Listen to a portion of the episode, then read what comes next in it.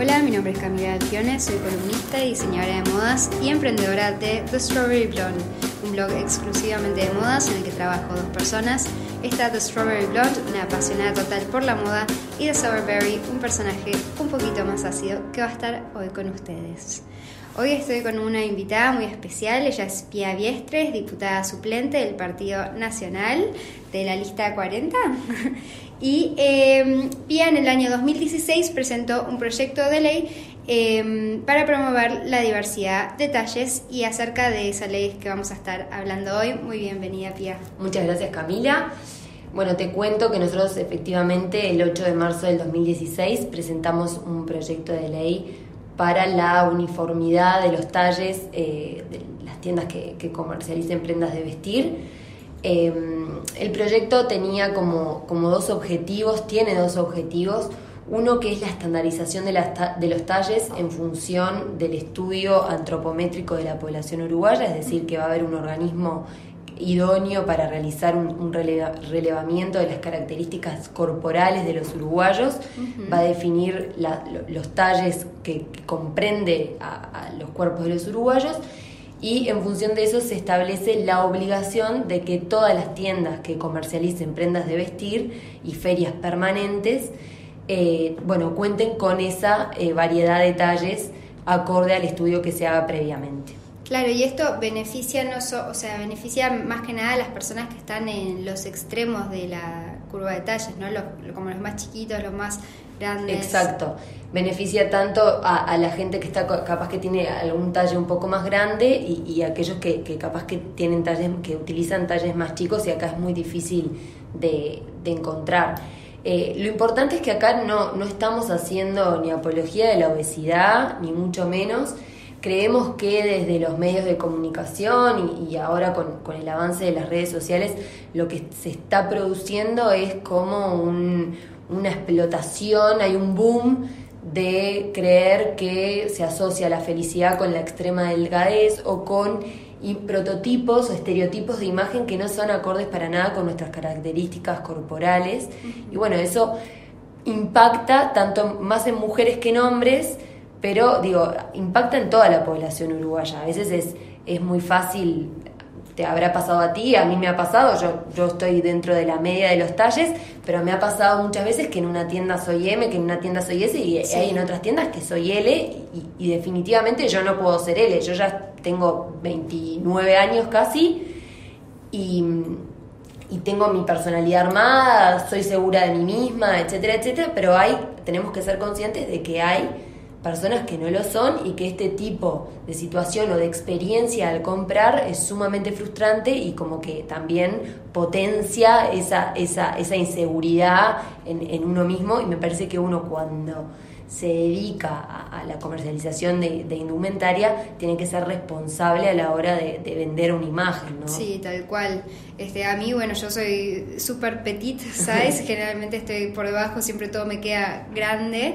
Y una vez me pasó que una falda, eh, me terminé comprando una falda que era L. Imposible. Y digo, o sea, no entiendo la persona L que viene, o sea, que, que cómo se puede sentir tratando de probarse el, su, su propio talle y Sí, eso, eso es de todos los días. Cuando nosotros presentamos el, el, proyecto, eso era de todos los días, recibir mensajes de chicas que nos decían, eh, yo estoy tengo un índice de masa corporal acorde en peso y estatura y eh, hay veces que no consigo talle. Claro.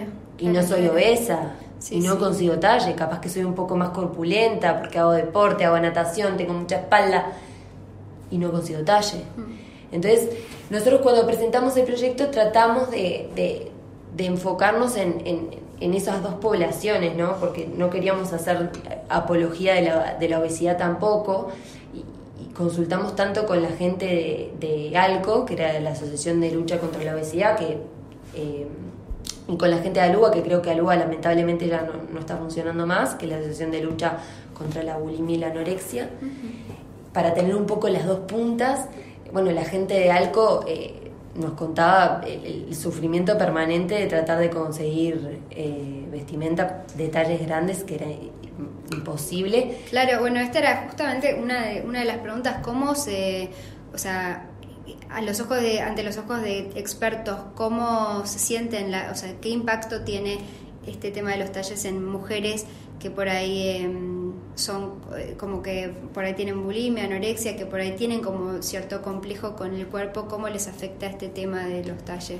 Bueno, en el caso de, la gente que tenía bulimia, anorexia, cuando, cuando hablamos, em, va más allá de la apariencia física. Ellos lo que, la sensación que tienen, eh, nos explicaban las chicas y, y las psicólogas, los especialistas, em, ellas tienen una sensación, digo ellas porque casi que en un 97% el trastorno afecta más a mujeres que, a hombres, pero también hay hombres con, esos trastornos alimenticios. Eh, ellas nos explicaban que lo que sienten es que ellas no pertenecen al, contexto social, al entorno social en el, que, en el que están insertas. Entonces, el ir a una tienda de ropa y no poder entrar en determinados talles o o sentir que, bueno, en una tienda soy S y estoy en el, o M y estoy en la media y en otro estoy L y estoy en el borde, como que les reafirma esa concepción que tienen errónea de, bueno, vos no perteneces a, este, a este entorno social, no perteneces, te margino porque no, no entras. Entonces había una chica en particular que nos decía, yo voy a una tienda específica, nos decía el nombre, y yo sé que ahí hay talles XS, los miro, son sumamente chiquitos, pero mi cabeza me dice, vos tenés que entrar ahí.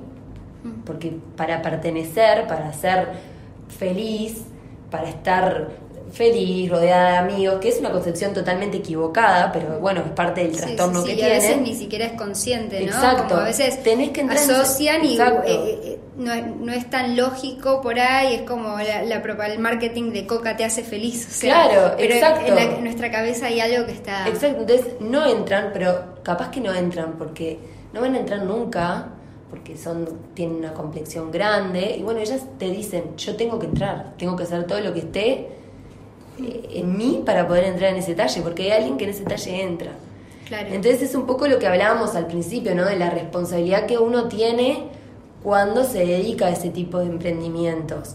Em, para la gente de Alco también era sumamente desestimulante, sobre todo las chicas jóvenes, eh, que a veces están un poquito pasadas de peso. No estoy hablando de, obesidad mórbida ni mucho menos, algunos que tienen algún kilito de más que te miren en la tienda como diciendo, talles para vos no hay.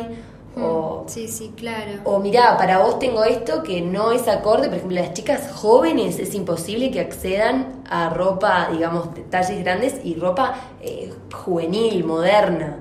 Se tienen que, se condenan a vestirse como, como señoras mayores, que tampoco es la idea, ¿no? Claro, claro. entonces, bueno, nosotros lo que pretendemos, digo, ahora vos podés ver en el mercado que hay algunas tiendas que se han dedicado a la parte a los talles plus size y nosotros creemos que no tendría que existir la, tienda plus size. El, nicho de mercado eh, no debería existir eh, por el simple hecho de que todos podríamos acceder, si existiera esta ley, todos deberíamos acceder a, los mismos talles y podrías ir a cualquier tienda y conseguirlos. No estamos pidiendo de que haya talles triple X. Mm. Eh, XXXXL, te estamos pidiendo que así como un litro de leche es un litro de leche acá en Montevideo, en Punta del Este o en Casupá, en el interior, que pase lo mismo con los talles y que sean acordes a la contextura física de nuestra población. Y en proporción también, ¿no? O sea, si la mayoría eh, es M, bueno, van a haber más M's, ¿no? Exacto, no estamos pidiendo que haya 10 S, 10 M's, 10 L's, 10 XL, 10 XX no, estamos pidiendo que en función de la proporción de la población, cuál es la media, cuáles son los extremos, bueno, en función de eso se establezca un stock que se tiene que tener. Claro, y eh, este proyecto de ley se viene eh, presentando desde el 2007, ¿no? Sí, este proyecto que, nosotros presentamos en el 2016 ya había sido presentado en el 2007 por, por Carlos Enciso, eh, que es el actual intendente de, de Florida que tampoco tuvo, tuvo éxito, o sea que es un proyecto que ya lleva 13 eh, años en distintas legislaturas tratando de, conseguir la voluntad. Voluntad política hay, porque eso lo hemos visto nosotros cuando hemos sido convocadas a, la Comisión de, Equidad y Género de la Cámara de Diputados, que fue quienes están estudiando este proyecto. ¿Y quiénes son los que se oponen? Eh, básicamente los que ven... Eh, lo que ejerce más presiones es la industria de la vestimenta. En, eso vemos que hay una presión enorme de que este proyecto no salga, porque, bueno, e, entendemos también que, que existe el libre mercado, que vos podés vender lo que vos querés vender, que entiendo que capaz que no es tu idea, eh, no sé, tener talles súper grandes, pero no estamos pidiendo que haya un millón de talles, estamos pidiendo que de acuerdo a las características de la población uruguaya, los talles sean acordes, como, te, como, como lo hablamos recién, yo no te estoy pidiendo que haya 100M, 100S, 100L, 100XL. Bueno, si vos sabés que el 20% de la población uruguaya es XL, bueno, que tengas en proporción XL, M y S, porque lo que ellos nos hablan es que, bueno, que ellos tienen locales comerciales, que tienen eh, X cantidad de metros cuadrados y que el tener más cantidad de talles les implica un mayor costo porque, porque es mayor stock. Ellos también dicen que es, que es mercadería que no se vende, que eso a mí me suena raro porque si no se venden no existirían tampoco las tiendas o no tendrían tanto éxito las tiendas que hay ahora que son de plus size, que tienen tanto éxito en, el mercado, o sea que eso para mí es, sumamente refutable. Y, ¿Qué están haciendo para que esta ley no salga? ¿Qué está pasando? ¿Qué... Y la dejan...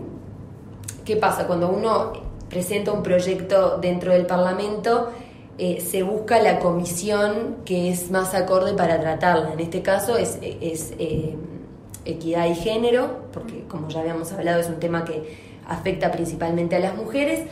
Eh, la comisión tiene, bueno, estudia el proyecto, el proyecto es perfectible, podemos hacerlo progresivo, podemos hacerlo primero para grandes superficies, incluso hay excepciones, digo, las expo, las ferias, las second hand no entran, obviamente, y, las ferias americanas, la mercadería en liquidación, claramente siempre que no supere el volumen total de mercadería, tampoco están dentro, dentro de, de, esa ley. O sea, ¿Y qué pasa con las marcas estas eh, que tienen eh, ropa específica para las mujeres plus size?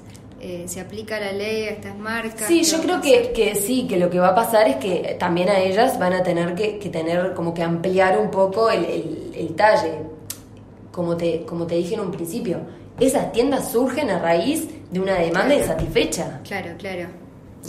Eh, hay algunas tiendas que, empezaron con, digamos, con normal, vendiendo al, público medio, por así decirlo, y después han incluido dentro de su colección una colección plus size como parte de responsabilidad social empresarial. Hay empresas que vos sabés que, que capaz que tienen en sus, en sus lo voy a decir la empresa porque me parece que es destacable. Eh, bueno, señorita Pil tiene una colección, digamos, para la media de la población y tiene alguna, alguna línea plus size. Después está Indian y Parisien, que eh, hicieron dos cambios muy importantes. La primera fue que en la colección que ellos tienen, si vos no encontrás el talle que estás buscando, podés eh, solicitar que te lo hagan a medida. Y el segundo es que han cambiado los maniquís, que eso es como una segunda ah, etapa. han hecho maniquís que no son extremadamente delgados, sino que tienen una complexión más eh, acorde a, nosotras. Sí, sí, sí, perfecto. Que eso, que eso es súper valorable. Em, ¿Y quién está generando así como mucho ruido que no, o sea, las marcas están haciendo algo para que esta ley no salga o determinadas marcas hay determinadas marcas que, sí, que se han, se han negado al proyecto. Eh, una, bueno, es la empresaria Victoria Ortiz, que ha salido en, en varios, o sea, ha salido públicamente a decir que no está a favor del proyecto. Eh, lo cual es sumamente respetable que ella no esté, no esté de acuerdo con el proyecto, que entienda que eso le va a implicar un mayor costo bueno, pero me parece que está entre, entre el Parlamento, entre la población afectada y entre la industria de la vestimenta, bueno, el ceder, ceder para llegar, a, eh, digamos, ceder intereses de las dos partes para lograr un ganar-ganar también de todos, ¿no? Porque nosotros como, como legisladores eh, no podemos legislar discriminando, lamentablemente. O sea, no está bien. Tenemos que que haya igualdad de oportunidades para todos y volvemos a repetir, no estamos haciendo apología de la obesidad con esto. Eh, incluso en algún momento se, se, se, estableció la idea de que aquellos talles que capaz que fueran acordes a una complexión que diera a entender que podía haber algún tipo de problema de salud, ya sea de obesidad, etcétera, etcétera, bueno, poner etiquetas que en otros países se hace, eh, una etiqueta así como los cigarrillos tienen eh, fumar es perjudicial para la salud, bueno, le recomendamos hacer 30 minutos de ejercicios diarios al día o Ah, debería consumir tanto. Claro. O sea, existe la posibilidad. Yo también entiendo a los empresarios que, que esto es, es ingreso menos costos y ellos Claro. tienen que vivir también. Claro, claro. ¿Y cuánto, cuánto decís que los afecta esta ley realmente? O sea, No tenemos, cuando yo que estuve siguiendo atentamente la, la convocatoria de, de la comisión en, en- en diputados, no han presentado una cifra exacta de cuánto es el- lo que les representa económicamente el ampliar un poco el, el espectro de los talles. Eh, no tenemos, eh, obviamente, una cosa es acá eh, tiendas de grandes superficies en Montevideo, otra cosa es una tienda chiquita del interior. Por eso uno presenta un proyecto que después es perfectible porque lo estudia una comisión especializada en esos temas y donde intervienen todos los actores. Entonces es perfectible el proyecto, pero por algún lado Claro. hay que empezar, hay que Claro. dar ese paso de Claro, decir, más allá de la responsabilidad social que tienen algunas marcas, que me parece bien y que, y que me parece que hay que decirlas porque, porque es, es bueno y, ya van dando una señal. Claro, claro. Pero más allá de eso, hay que dar un mensaje, un pasito más, de decir, bueno, yo cedo un poco en esto, capaz que hacerlo más progresivo, empezar por las, las tiendas con X cantidad de superficie, de metros cuadrados, después vemos la posibilidad de extenderlo, o, o por lo menos que, que para esa gente haya un abanico un poquito más grande de posibilidades. claro. Porque también hay que pensar en, en la otra persona que a veces no, no puede comprarse ropa acá y tiene que traer la ropa de- del exterior, porque también, o sea, es plata que, que deja de entrar en Uruguay, ¿no? Y que va al exterior. Claro, claro. Entonces hay que, hay que pensarlo un poquito. Es, es como Sí. te decía, ceder de todas las partes para lograr un ganar-ganar para todos. Bueno, y hablábamos también eh, cuando yo te conocí que, mm, que si este proyecto de ley no sale este año, después, eh, o sea, es un año difícil porque es un año de elecciones, y, pero si no sale este año, eh, cuando se, contanos vos un poco. Sí, este es el, el- último año de, la legislatura, de la legislatura eh, 2015-2020, por así decirlo, eh, por lo cual los proyectos que no son aprobados en este último año eh, tiene que volver el trámite parlamentario a, a arrancar, que, que yo ya lo he dicho una y otra vez, que me toque ser diputada suplente, titular o no, eh, vamos a hacer fuerza y presión para que se vuelva a presentar. Eh, En los años electorales por lo general son complicados porque estos temas por lo general no están en la agenda. Se trata de abordar temas que son más, eh, digamos, calientes en, campaña o, tratar otro tipo de, temas que son más prioritarios y a veces quedan un poco rezagados estos temas. De todas formas vamos a hacer lo posible y lo imposible para, para tratar de que, de que se apruebe en esta legislatura y si no, eh, ya asumo el compromiso que va a ser así, de que la próxima eh, trataremos de, de- de movernos con gente para que se vuelva nuevamente a, presentar el proyecto. Eh, ya hablamos un poco de esto, pero como para ir resumiendo, o sea, eh, ¿cuál es real, o sea, cuál pensás que es, así en pocas palabras, la importancia de que esto salga? O sea, ¿qué, ¿cuál es, así para vos, el bien que va a ser, que puede generar esta ley, principalmente, o sea, ya lo hablamos un poco, Sí, sí, pero... sí. Yo creo que en resumen es la igualdad de oportunidades. Mm. Es la igualdad. Eh, yo eh, en la campaña que, que largamos el 8 de marzo, que justo hace tres años que presentamos el proyecto, eh, la campaña dice la belleza no entiende detalles. Y es así, es la igualdad. La igualdad bueno, el- de todos Título. para poder acceder a vestirnos como querramos. Tal cual.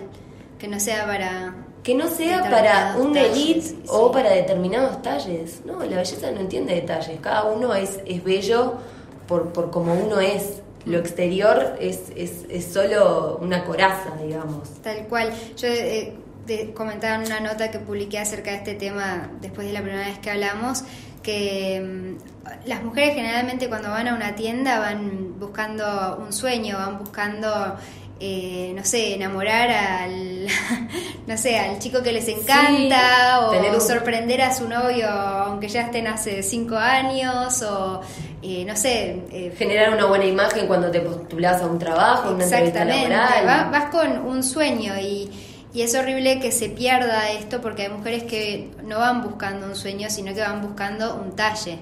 Y entonces eso estaría bueno poder cambiarlo y con un poquito de esfuerzo de parte de las marcas para ayudar a esta ley creo que podría hacer como un bien a todos y a la autoestima en general. Y contanos qué podemos hacer. Eh, como ciudadanos para ayudar a esta causa? Bueno, el, el, viernes 8, que fue el Día de la Mujer, lanzamos una campaña en redes que es Ley, ley Detalle Ya y con, con ese eslogan de la belleza no entiende detalles.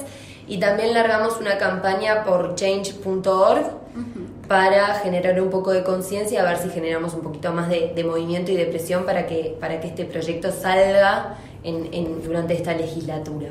Así que supongo que después nos pasaremos los links para sí, que perfecto, lo dejo acá abajo del podcast. Eh, para que todos aquellos que quieran sumarse a la campaña lo puedan hacer. Perfecto. Bueno, y con, y con generando, haciendo eh, ruido, siendo ciudadano, podemos como eh, esta, eh, generar esa presión como ciudadanos. Es empoderarse como ciudadano. Eh, va a ser que, que los... los o sea, va a ser que la Comisión de Equidad y Género termine de tratar este tema, que si Dios quiere sea eh, tratado en, en, Cámara de Diputados y que pues vaya al Senado y, y, y terminemos el año, esperemos, con una ley de detalles. Tener, tener eh, más fuerza, Eva, como ciudadanos y poder ayudar a, a la causa, porque en realidad lo único que hace falta ahí es un poquito de peso, ¿no? Exacto, tal cual. Bueno, Pía, muchísimas gracias por estar, por estar hoy conmigo en este capítulo. Y bueno, eh, los veo a todos el próximo lunes en mi próximo episodio de The Strawberry Blonde.